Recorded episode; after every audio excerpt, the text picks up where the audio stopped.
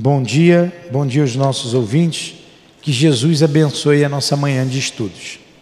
Vamos lá, terminando o nosso livro Parábolas e Ensinos de Jesus, do nosso querido Caibá. Vamos dar continuidade sobre a ressurreição de Lázaro, não é? E vou ler aqui uma passagem de João e a gente vai lá para a continuação desse da interpretação desse estudo. Ora, estava doente um homem chamado Lázaro, de Betânia, da aldeia de Maria e sua irmã Marta. Maria, cujo irmão Lázaro se achava doente, era a que ungira o Senhor com perfume e lhe enxugara os pés com seus cabelos. Mandaram, pois, as irmãs de Lázaro dizer a Jesus: Senhor, aquele que amas está doente. Ao saber disto, disse Jesus: Esta doença não é para a morte, mas para a glória de Deus, a fim de que o Filho de Deus seja por ela glorificado. Ora, Jesus estimava a Marta e a sua irmã, e a Lázaro. Tendo sabido, pois, que este estava doente, demorou-se ainda dois dias no lugar onde se achava. Então, passado isto, disse aos discípulos: Voltemos para a Judéia. Perguntaram estes: Mestre, agora mesmo os judeus procuravam apedrejar-te e voltas para lá? Jesus respondeu: não são doze as horas do dia? Se alguém andar de dia, não tropeça, porque vê a luz deste mundo. Mas se alguém andar de noite, tropeça, porque a luz não está nele. Assim falou e depois disse: Nosso amigo Lázaro dorme, mas vou despertá-lo do sono. Disseram-lhe então os discípulos: Senhor, se dorme, ficará bom. Ora, Jesus tinha falado da morte de Lázaro, mas eles supunham que falasse do repouso do sono. Disse-lhes, pois, Jesus abertamente: Lázaro morreu, e por vossa causa folgo de não me achar lá, para que creiais. Mas vamos ter com ele. Então Tomé, chamado Dídimo, disse aos seus condiscípulos: Vamos também nós para morrermos com ele. Chegando Jesus, achou que estava Lázaro no túmulo havia já quatro dias. Ora, Betânia distava de Jerusalém cerca de quinze estádios. Muitos dos judeus tinham vindo ter com Marta e Maria para, se para as consolar pela morte do seu irmão. Marta, quando soube que vinha Jesus, foi encontrá-lo. Maria, porém, ficou sentada à casa. Disse então Marta a Jesus: Senhor, se tivesse estado aqui, não teria morrido, meu irmão. E mesmo agora sei que tudo o que pedires a Deus, Deus te dará. Respondeu Jesus: Teu irmão há de ressuscitar. Sei, replicou Marca, que ele há de ressuscitar na ressurreição do último dia. Disse-lhe Jesus: Eu sou a ressurreição e a vida. O que crê em mim, ainda que esteja morto, viverá. E todo o que vive crê em mim, nunca jamais morrerá. Crê nisto? Todo que vive e crê em mim nunca e jamais morrerá. Crês nisso? Sim, Senhor, respondeu ela. Eu creio que tu és o Cristo, filho de Deus, que havia de vir ao mundo. E tendo dito isto, foi ela chamar Marta, Maria, sua irmã. E lhe disse em particular: Aí está o mestre e te chama. E ela, ouvindo isto, levantou-se depressa e foi ter com ele. Pois Jesus não havia ainda enterrado na aldeia, mas permanecia no lugar onde Marta o encontrara. Os judeus que estavam com Maria em casa, em casa e a consolava, vendo-a levantar-se depressa e sair, seguiram-na, pensando que ela ia ao túmulo para ali chorar. Quando Maria chegou no lugar onde estava Jesus, ao vê-lo, lançou-se-lhe aos pés, dizendo: Senhor, se tivesses estado aqui, não teria morrido meu irmão. Jesus, vendo-a chorar e chorarem também os judeus que a acompanhavam, perturbou-se e perguntou: Onde o pusestes? Eles responderam: Senhor, vem ver. Jesus chorou. Os judeus então diziam: Vede como ele o amava. Mas algum deles diziam: Não podia este homem que abriu os olhos dos cegos fazer que este não morresse? Jesus, gemendo outra vez em si mesmo, foi ao túmulo. Este era uma gruta e cuja entrada estava posta numa pedra. Jesus disse: Tirai a pedra. Disse-lhe Marta, irmã do morto: Senhor, ele já cheira mal, porque está morto há quatro dias. Respondeu-lhe Jesus: Não te disse eu que se creres verá a glória de Deus? Tiraram então uma pedra e Jesus, levantando os olhos, disse: Pai, graças te dou que me ouviste. Eu sabia que sempre me ouve, mas assim falei por causa dessa multidão que me cerca para que creiam que tu me enviaste. Tendo assim falado, clamou em alta voz: Lázaro, sai para fora. Saiu aquele que estivera morto, ligado os pés e as mãos com faixas e envolto o seu rosto com um lenço. Disse Jesus: Desatai-o e deixa-o ir. Muitos dos judeus que vieram ter com Maria e viram o que Jesus fizera, creram nele. Alguns deles, porém, foram ter com os fariseus e lhe contaram o que Jesus tinha feito. João 11, 1, 46. Amado Mestre Jesus, aqui estamos mais uma vez reunidos em Teu nome, em nome de Deus, para estudarmos o Teu Evangelho à luz da doutrina espírita. Inspirai-nos, Senhor, protegei-nos, Ajuda-nos na compreensão destes textos que o nosso irmão Caibá desenvolveu para nossa melhor e mais fácil compreensão. Permita que ele nos inspire, que ele nos ajude. Permita ainda que o altivo e os guias que dirigem a nossa casa também estejam junto a nós nessa tarefa de compreensão dos textos trazidos pelos seus evangelistas.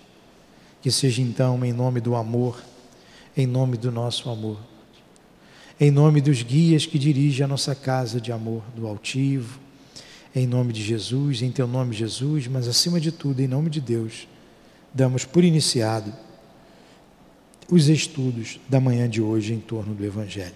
Que assim seja.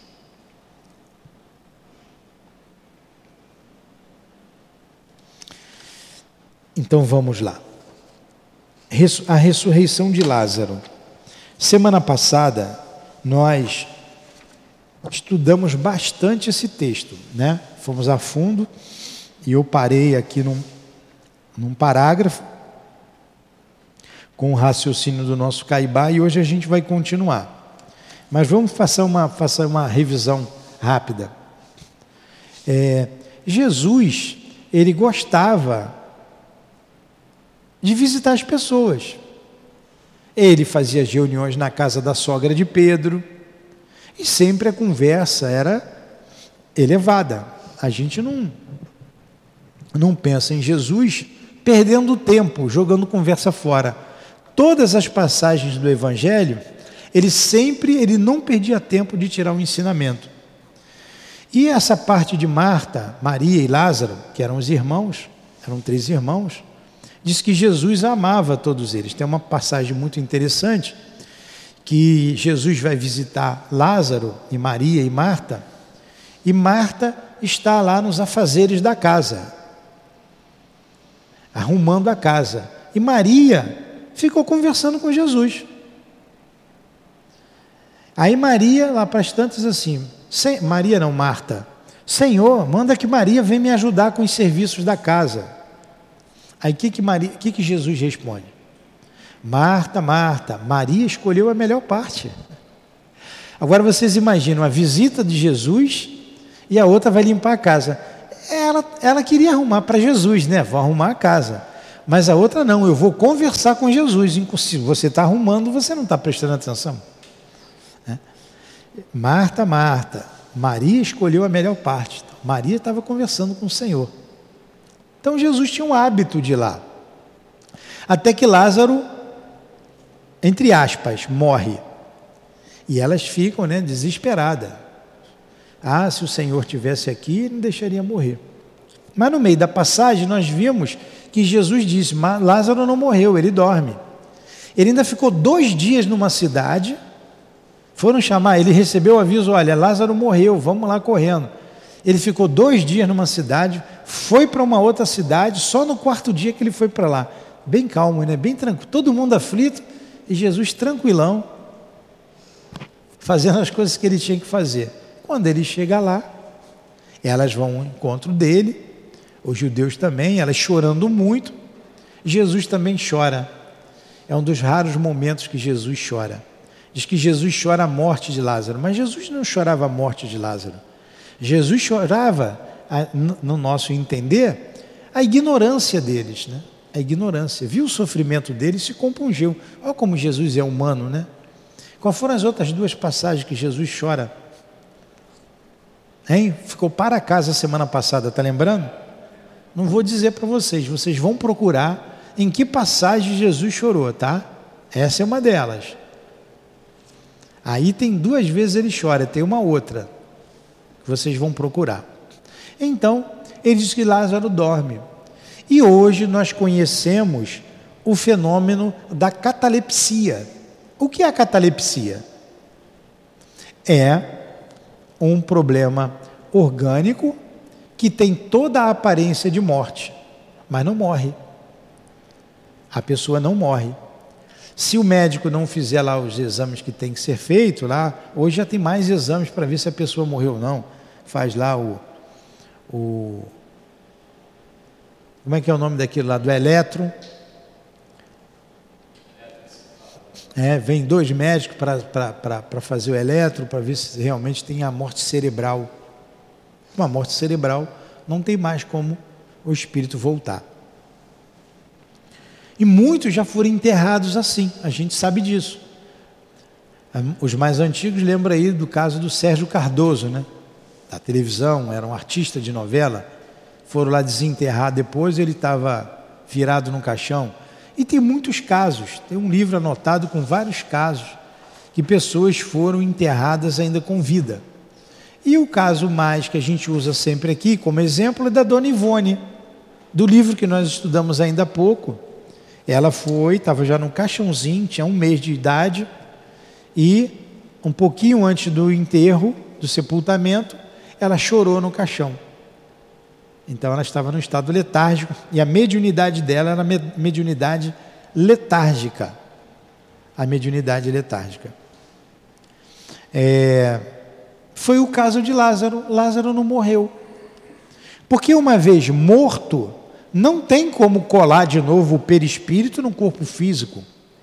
O, o, o espírito se desprende do corpo, não tem mais como voltar, só reencarnando, só entrando novamente no ventre de uma mulher, como é aquela passagem de Nicodemos com Jesus, que nós já estudamos aqui, que Nicodemos não compreendia como aquilo acontecesse, acontecia. A reencarnação é a única possibilidade que a gente tem de voltar à vida física. Todos nós aqui reencarnamos. Já tivemos outras experiências, outras vidas, outras mortes. Estamos hoje aqui e vamos para mais uma morte. Daqui a pouco, né, Luiz? Luiz é o primeiro da fila. Daqui a pouco a gente vai para o outro lado. Lei da natureza, lei natural. Né? Então, mas Lázaro não tinha morrido. Os laços perispirituais estavam ligados ainda ao corpo físico. O que são laços perispirituais?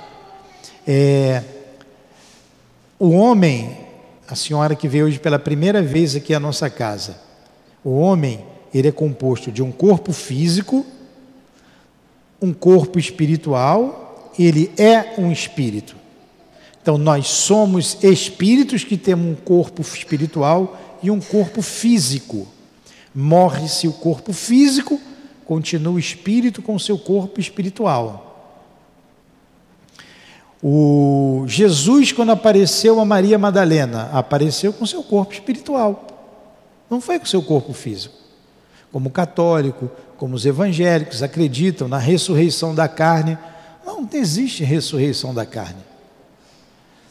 Paulo de Tarso, na primeira carta aos Coríntios, eu não sei se é o 13, ele diz assim: aí leia lá a primeira carta toda que vocês vão encontrar.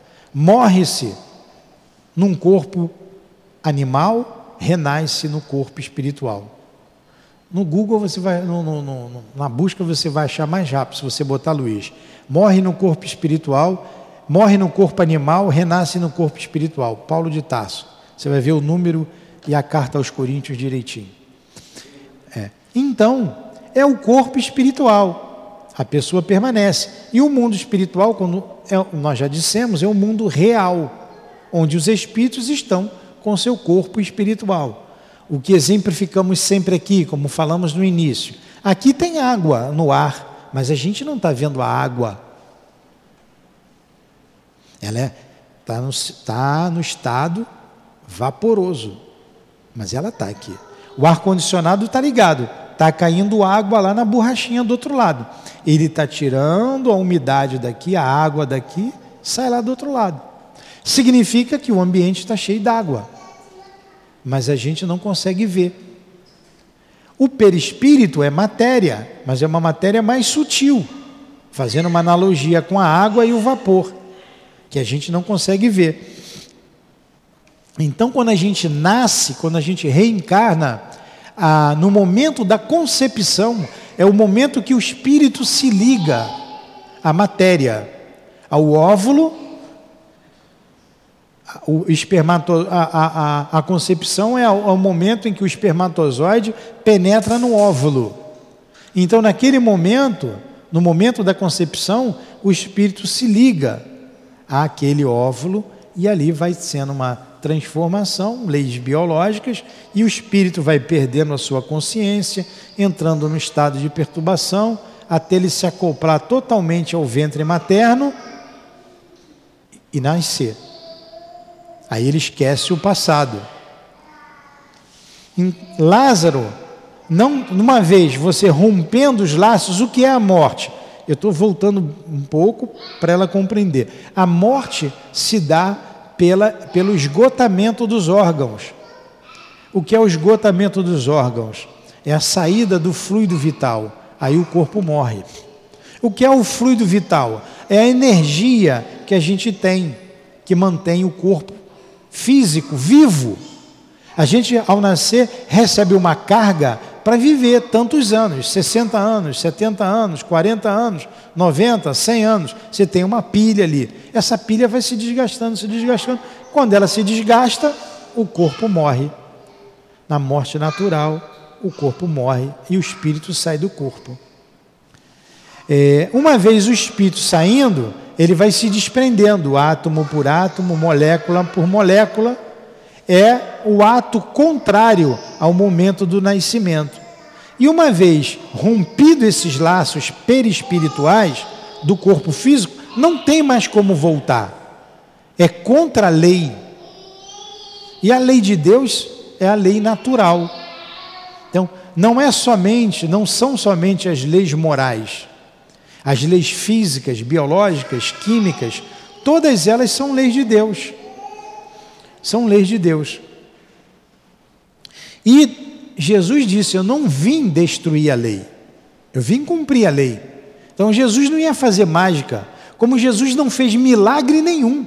Tudo que Jesus fez é explicável, racionalmente. Não fez milagre. Se fazer milagre, então ele é mágico. Não existe milagre. Tem que ter uma explicação. Tudo que ele fez tem que ter uma explicação. Não existe mistério, não existe milagres. Existe explicação para isso, entendimento. E a doutrina espírita nos traz esse entendimento. Então, uma vez Lázaro morto, não teria como Lázaro voltar à vida. Então, Lázaro não estava morto, dormia no estado letárgico. Tudo bem? Assim também aconteceu com a filha da viúva de Naim, é uma outra passagem. O filho da viúva de Naim. Fala, Luiz. Eu achei aqui uma, uma outra passagem que é até melhor do que essa. Ah, vamos lá. Em Coríntios 15, 44. Ressuscita. Se existe corpo só com vida natural, É isso aí mesmo. É isso aí que eu queria. Semeia-se o corpo só com vida natural, ressuscita um corpo espiritual. Espiritual. Se existe um corpo só com vida natural, existe também um corpo espiritual. É isso aí. Como é que é? Coríntios 15 e 44. Coríntios 15, 44. São as traduções. Morre num corpo animal, renasce num corpo espiritual. Na tradução dele ali, morre no corpo natural, renasce no corpo espiritual. Então, é, é, Paulo de Tarso fala sobre o perispírito. O que ele chama de corpo animal é o corpo físico, ou corpo natural nessa tradução. É o corpo físico. E o corpo espiritual é o que nós chamamos de perispírito, é a mesma coisa. Corpo astral, corpo espiritual, perispírito é a mesma coisa. A mesma coisa. Está tudo escrito ali. Está tudo escrito. Quando você lê o Evangelho à luz da doutrina espírita, com outros olhos, você vê um Evangelho totalmente diferente, todo reencarnacionista. Todo ali está falando da reencarnação o tempo inteiro. E Paulo ratifica isso em- na sua primeira carta aos Coríntios, não é? Primeira carta aos Coríntios, 15, 40, 44, para eu não esquecer. Tudo bem até aí? Então, Marta, Maria e Lázaro eram amigos de Jesus. Teve aquela passagem, quando chega até ele, a notícia, ele ainda demora quatro dias, quando ele retorna, eles dizem assim, ele manda abrir a pedra e Maria diz que para ele que, mas já cheira mal, Senhor, tem quatro dias. Um outro fato é que antigamente, quando morria, na mesma hora eles enrolavam numa rede e levavam para o sepulcro. Não esperava. Não esperava um tempo, como hoje se espera. Chegava e levava para o sepulcro. No caso de, de do Lázaro foi a mesma coisa. E quando Maria disse ele já cheira mal, há casos em que o corpo entra num estado de putrefação. O corpo entra num estado de putrefação. E o espírito não se desligou ainda do corpo. Como nós vimos aqui, uma vez foi uma senhora que estava aqui lá do Santa Luzia. Como é o nome daquela senhorinha lá do Santa Luzia? Aquela escurinha. Aquela que é a mãe da Patrícia. Como é o nome dela? Dona Odete. Acho que é Dona Odete. Ela falou que trabalhava numa casa de família lá na Ilha do Governador. E a filha da patroa, uma menina de 13 anos, morreu e levaram para o cemitério e comunicaram à avó que estava fora do país, estava na Espanha. E a avó disse assim: Não, não, ela não morreu, ela tem, ela tem letargia. Ela não morreu, não faça isso, não enterra, espera, eu estou indo para aí. Imediatamente ela veio. Quando ela chegou, já tinham levado para o cemitério, não esperaram ela chegar e enterraram. Aí foram exumar o corpo, não, ela não morreu, vamos exumar. Quando tiraram e abriram o caixão, a menina estava virada de bruço no caixão. Aí já tinha mor mor morrido sufocada. Então, um caso bem pertinho da gente, eu gostei muito dela quando ela colocou esse exemplo, e que não faz muito tempo. Entenderam então essa questão da passagem de Lázaro, que Lázaro não morria? Muito mais coisa nós falamos semana passada, isso também nós falamos. Então vamos aqui para o raciocínio do nosso Caibá. Esclarecida, pois, a natureza da morte de Lázaro, morte psíquica, ele falou de morte, chamou a morte psíquica, não foi a morte é, do corpo física. Procuremos conhecer o fator indispensável dessa morte e suas causas. A morte psíquica, então Caibá Schutel está chamando a morte de Lázaro de morte psíquica. É a expressão que ele encontrou. É ocasionada sempre por modificação molecular, que tira temporariamente as transmissões de relação que existe entre o corpo e o espírito. Uma grande superexcitação ou preocupação do espírito interrompe essas relações, mais ou menos como ocorre no momento do sono.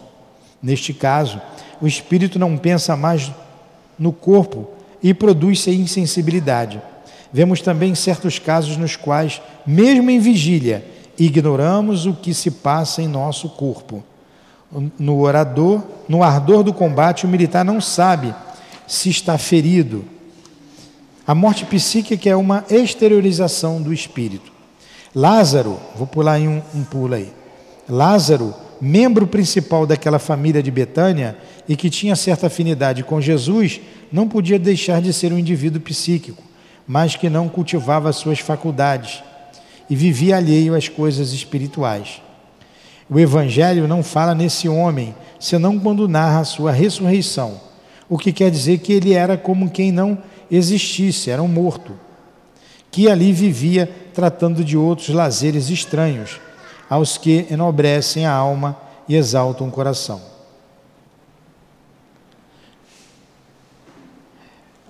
Depois eu, eu explico tudo isso aqui que eu estou lendo, tá? A sua materialidade se mostrou tão acentuada que chegou a morrer embora não houvesse separação entre a alma e o corpo, e assim permaneceu quatro dias. A morte psíquica pode ser traduzida como desaparecimento do espírito do corpo, assim como a morte física é desaparecimento do corpo. Com a ressurreição operou-se o milagre do aparecimento e do ressurgimento do espírito do corpo. Então vamos lá. O que, que ele está dizendo aqui? É, Basicamente tudo que eu já expliquei. No sono, todos os dias no sono a gente sai do corpo. O corpo fica dormindo, a gente não lembra. Se eu fizer um esforço, eu me lembro a hora que eu deitei para dormir, como eu fui dormir, apaguei não me lembro de mais nada. Só me lembro a hora que eu acordei. Quando a gente dorme, a gente sai do corpo todo dia. O sonho é a lembrança dos lugares, dos momentos que a gente teve, os lugares, o momento com as pessoas que nós tivemos. Isso é o sonho, é lembrança. Nem todo mundo sonha, mas todas as noites, todos nós vamos para algum lugar e nos relacionamos com alguém, todas as noites. Lugares bons ou lugares ruins, pessoas boas ou pessoas más, todas as noites. Eu posso não me lembrar, mas é isso que acontece. A gente sabe até quando sai do corpo, às vezes. Quando o corpo começa a entrar num processo de uma modorra, de um relaxamento, a gente vai saindo do corpo, de repente parece que a gente está caindo, não parece? De um lugar? Então, é que o espírito volta por um movimento qualquer do corpo físico, brusco, o psiquismo ainda não relaxou totalmente, a gente volta de qualquer maneira, dá a impressão que está caindo. Aí a gente acorda, depois a gente dorme de novo, a gente sai e vai embora. Mas no, quando está dormindo, todo mundo está vendo, porque está respirando. No estado cataléptico, não. É uma. É uma. É uma. Como é que chama? É um estado orgânico que a medicina ainda não explica, ainda não tem explicação para a medicina sobre isso. Todas as vezes que a gente fala sobre a letargia e a gente pergunta se tem algum médico na sala, e pergunta: vem cá, a medicina já sabe? Então, há um ano atrás, a gente dando essa aula, tinha um médico na sala e ele disse que não, a medicina não sabe a causa do estado letárgico, não sabe a causa. Ali se dá a morte, ali não tem como voltar. É o que ele está dizendo. No sonho, a gente lembra, mas na letargia, não. A letargia, a catalepsia, a dupla vista, o sonho, o êxtase, tudo tem o mesmo princípio, que é a emancipação da alma, emancipar-se, sair do corpo físico. É o mesmo princípio. O grau de aprofundamento no mundo espiritual que a gente vai classificar com tal ou qual nome. Na letargia, dá toda a aparência de morte. Foi isso que aconteceu com Lázaro. Tudo bem até aí? E a gente já também tinha falado bastante sobre isso.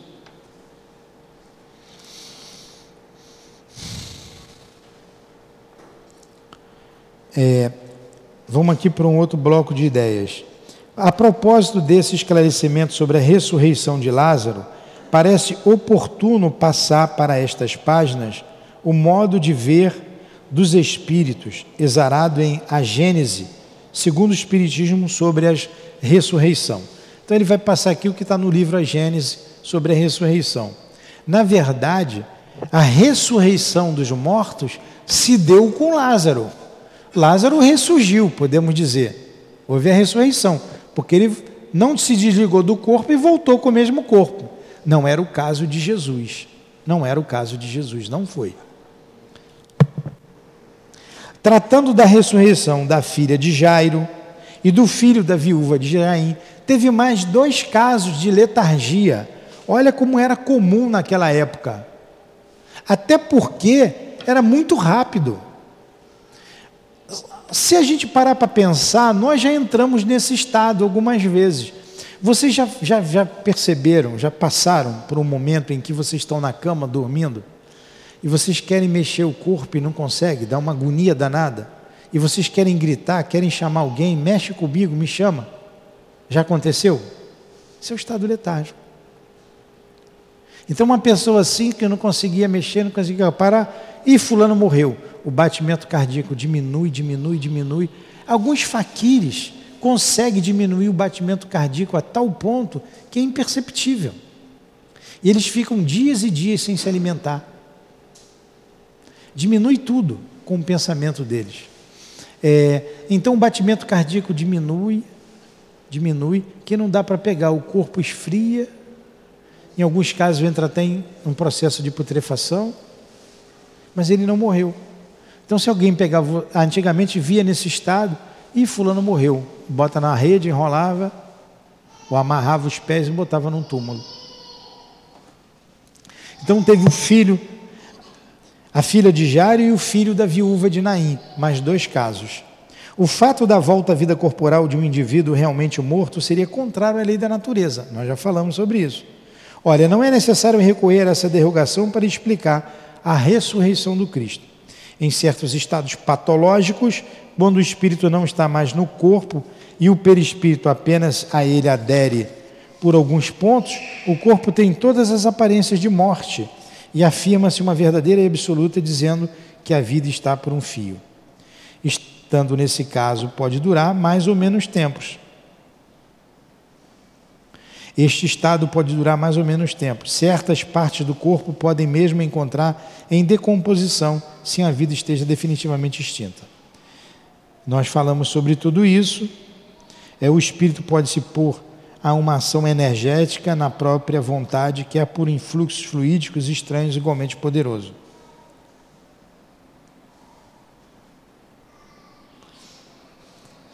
No último parágrafo, ele vai dizer da catalepsia. Vitimado ou não por uma catalepsia ou por outra moléstia qualquer, o fato é que a morte era aparente e não real.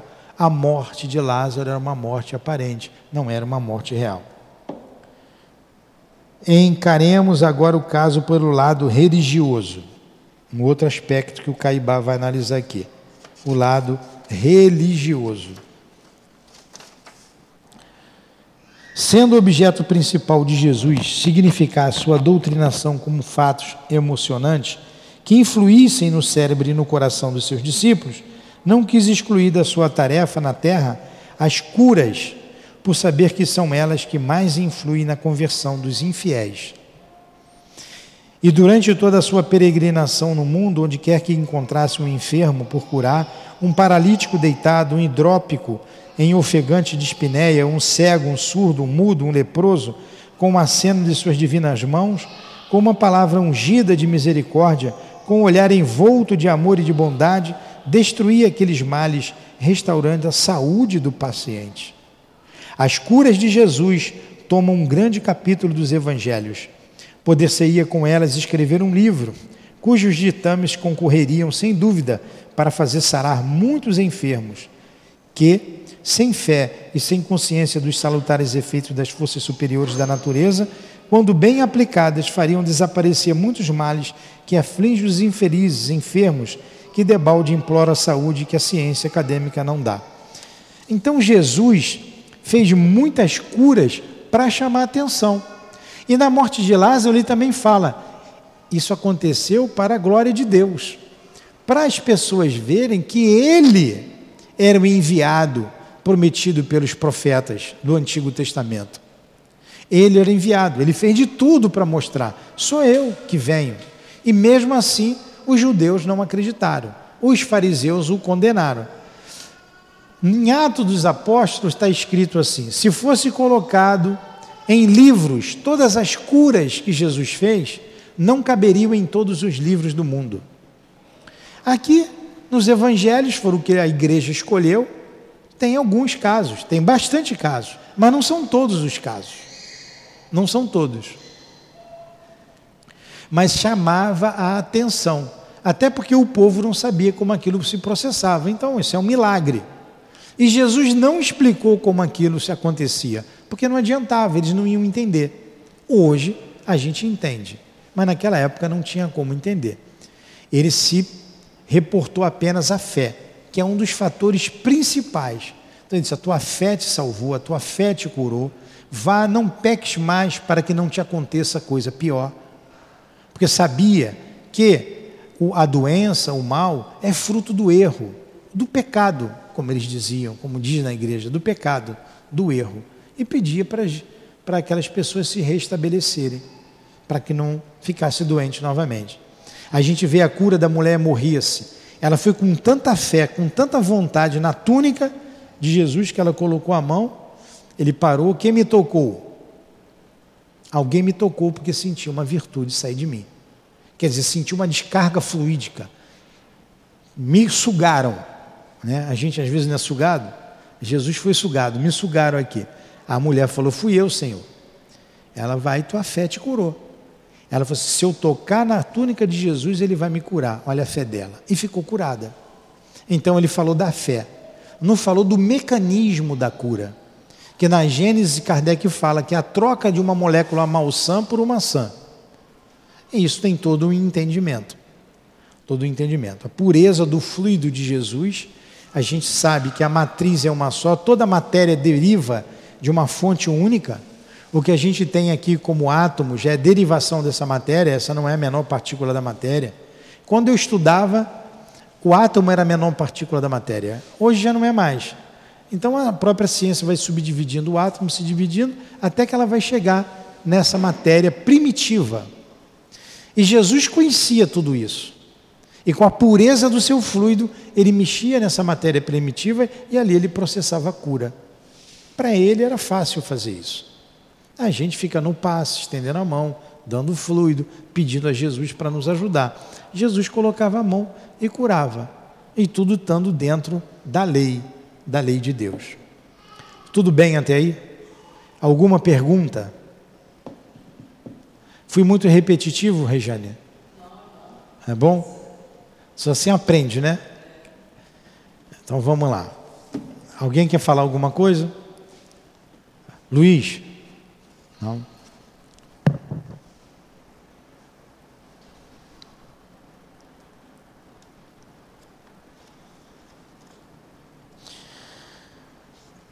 Ó, vamos lá. Não se diga, porém, que essas curas se fizeram exclusivamente sob a direção de Jesus ou que foi Jesus o único que as fez, em virtude da sua divindade miraculosa.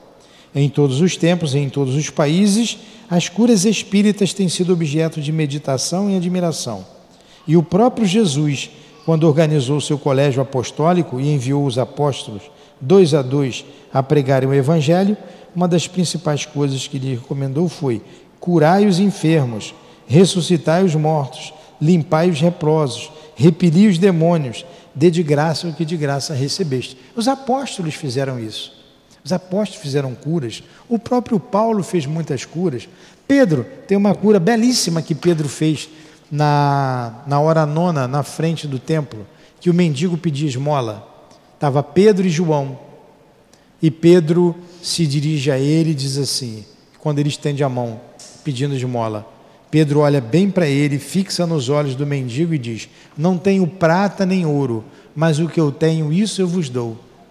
Estendeu uma mão para ele, levanta, pega seu leito e anda. Pegou na mão e o mendigo foi embora. Era um pedinte desde nascença. Aquilo se desenrola. Pedro tomou até uma chicotada por causa daquilo ali depois, né? Ele era de nascença, aleijado de nascença. Pedro curou. Quantas curas a gente vê num passe aqui? Tem pessoas que trazem um retorno. Uma vez, uma pessoa tomando passe nos olhos, que ia operar a vista. Quando foi para a cirurgia, o médico olhou assim, ela estava tomando passe, estava tomando passe diário lá na vista, que tinha perfurado com um vergalhão, entrou num quarto escuro, não viu o vergalhão, o vergalhão perfurou o olho dele, ele teve que ficou cego e foi botar ali uma, uma prótese. E precisava operar, fazer ali a cirurgia direitinho para botar a prótese. Já tinham tirado o olho, enfim. Aí o médico falou assim: Ué, você já fez a cirurgia? É, ele disse: Não, doutor, estou vendo, fez, está aqui, a cicatriz está aqui, foi perfeita. A cicatriz é mínima, está aqui, foi tudo feito, está tudo pronto. É só a, a prótese vai encaixar direitinho. Ele é, era uma pessoa espírita, tinha tomado os passes, sabia. Aí explicou: foi o passe, foram os passes que eu tomei. Foi lá no centro espírita. Então, para o médico descrente, ele não vai acreditar. O médico que trabalha na doutrina espírita, ele vai entender. São pouquíssimos, né? Tudo bem até aí? Vamos lá. Vamos terminando.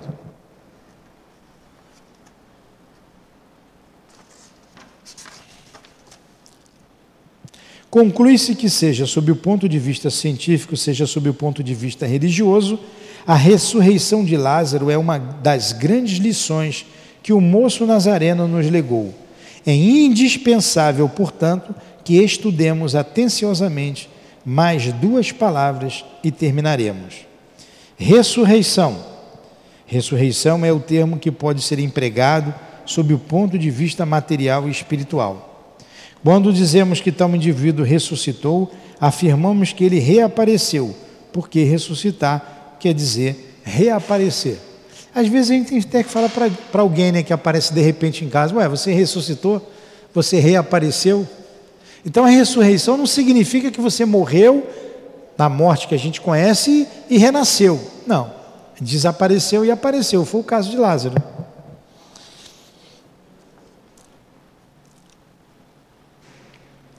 É, Lázaro ressuscitou, reapareceu com seu corpo carnal, que todos já julgavam morto. Mas os mortos também ressuscitam em corpo espiritual. Aí é diferente, né? Foi o caso de Jesus. Foi assim que Moisés e Elias ressuscitaram no Tabor. Então, na transfiguração do Tabor, quando Jesus leva Pedro, Tiago, já leva Pedro e João de novo, né? João estava sempre com Jesus, que é, materializa-se é, Moisés e Elias, não é? na transfiguração do Tabor. Ali há uma materialização do Espírito. Ali eles apareceram. Eles, eles estavam desencarnados. Não vamos falar mais mortos, eles estavam desencarnados. Os, os, os apóstolos ofereceram os, os fluidos, eles se materializaram. No caso de Lázaro, não, foi com o mesmo corpo. Depois, se a senhora quiser, busca aí num, num, num site desse de busca, pode botar materialização de espíritos, que a senhora vai ver. Vai ver o peixotinho fazendo a materialização de espíritos. E assim a gente termina.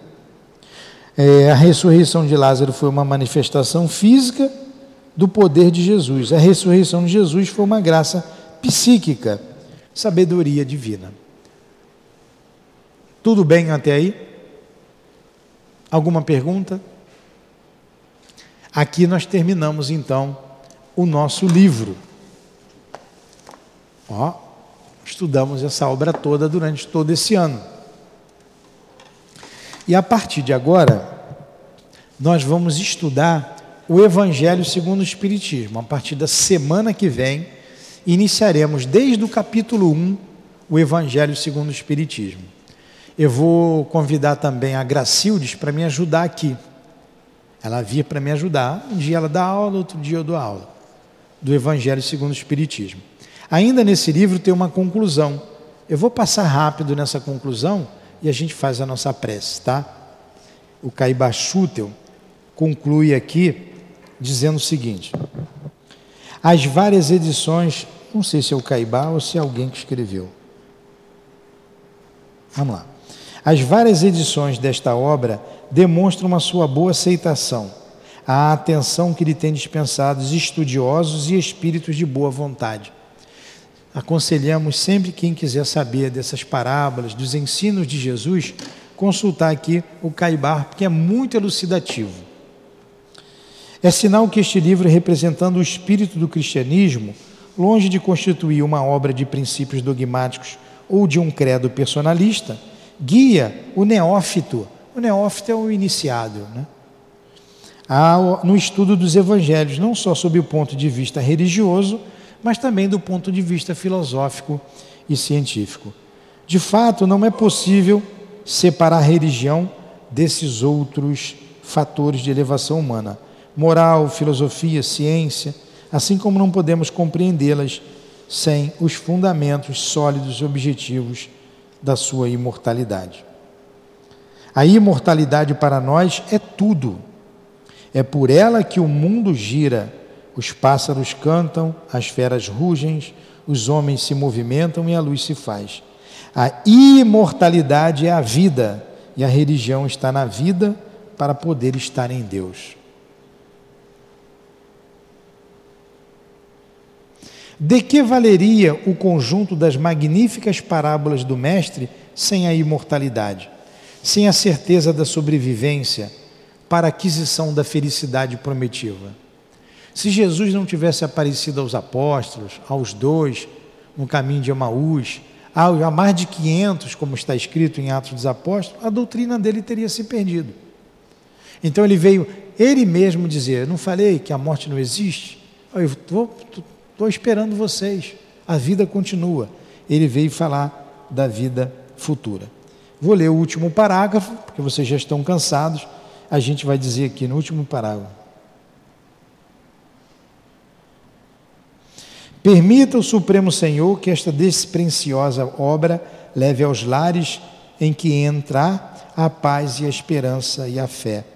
Que seja ela para os que compulsarem um fardo leve um jugo suave, onde posso encontrar rimo, orientação para uma vida nova, um consolo a mitigadores ocultas, uma porta aberta para a verdade, para o amor, para a felicidade. Jesus Cristo nos auxilie para que alcancemos com facilidade a graça prometida. Então, aqui está. Terminamos o nosso livro, nosso estudo. Como dissemos, iremos retornar semana que vem com o Evangelho segundo o Espiritismo. Então, que o nosso querido Caibá receba a nossa gratidão por tudo que ele deixou, pelo legado que ele deixou a todos nós. Alguma pergunta, Luiz? É, quando fazem uma é pretensão. Né? É, despretensiosa. É muito bom. Então, que Jesus ilumine as nossas vidas, que Jesus ilumine a vida daqueles que amamos, que Jesus nos ajude a compreender melhor o que é a vida, o que significa a vida, de onde nós viemos, o que estamos fazendo aqui, para onde iremos. Certamente que o Caibá contribuiu muito, dissecando as parábolas e os ensinos do Mestre. Muito obrigado, amigo. Muito obrigado a todos os espíritos que compartilharam conosco esses durante esse ano esses estudos. Muito obrigado do fundo dos nossos corações. Recebam então a nossa gratidão. Rogamos a Deus que nos inspire, que nos conduza, que nos proteja, que nos ampare. Rogamos por aqueles que amamos, que estão vivos na pátria espiritual. Que eles recebam o nosso carinho, que eles recebam o nosso amor. Que seja então, em nome de Jesus de Nazaré, de Deus nosso Pai acima de tudo, mas também em nome dos guias da nossa casa, do nosso Caibá, do nosso altivo, das nossas irmãs queridas, da minha amada Lurdinha. Que seja em nome do nosso amor, que seja em nome do amor que vibra nessa casa do teu amor, Senhor, mas acima de tudo do amor de Deus, que encerramos os estudos da manhã de hoje aqui no SEAP. Que assim seja.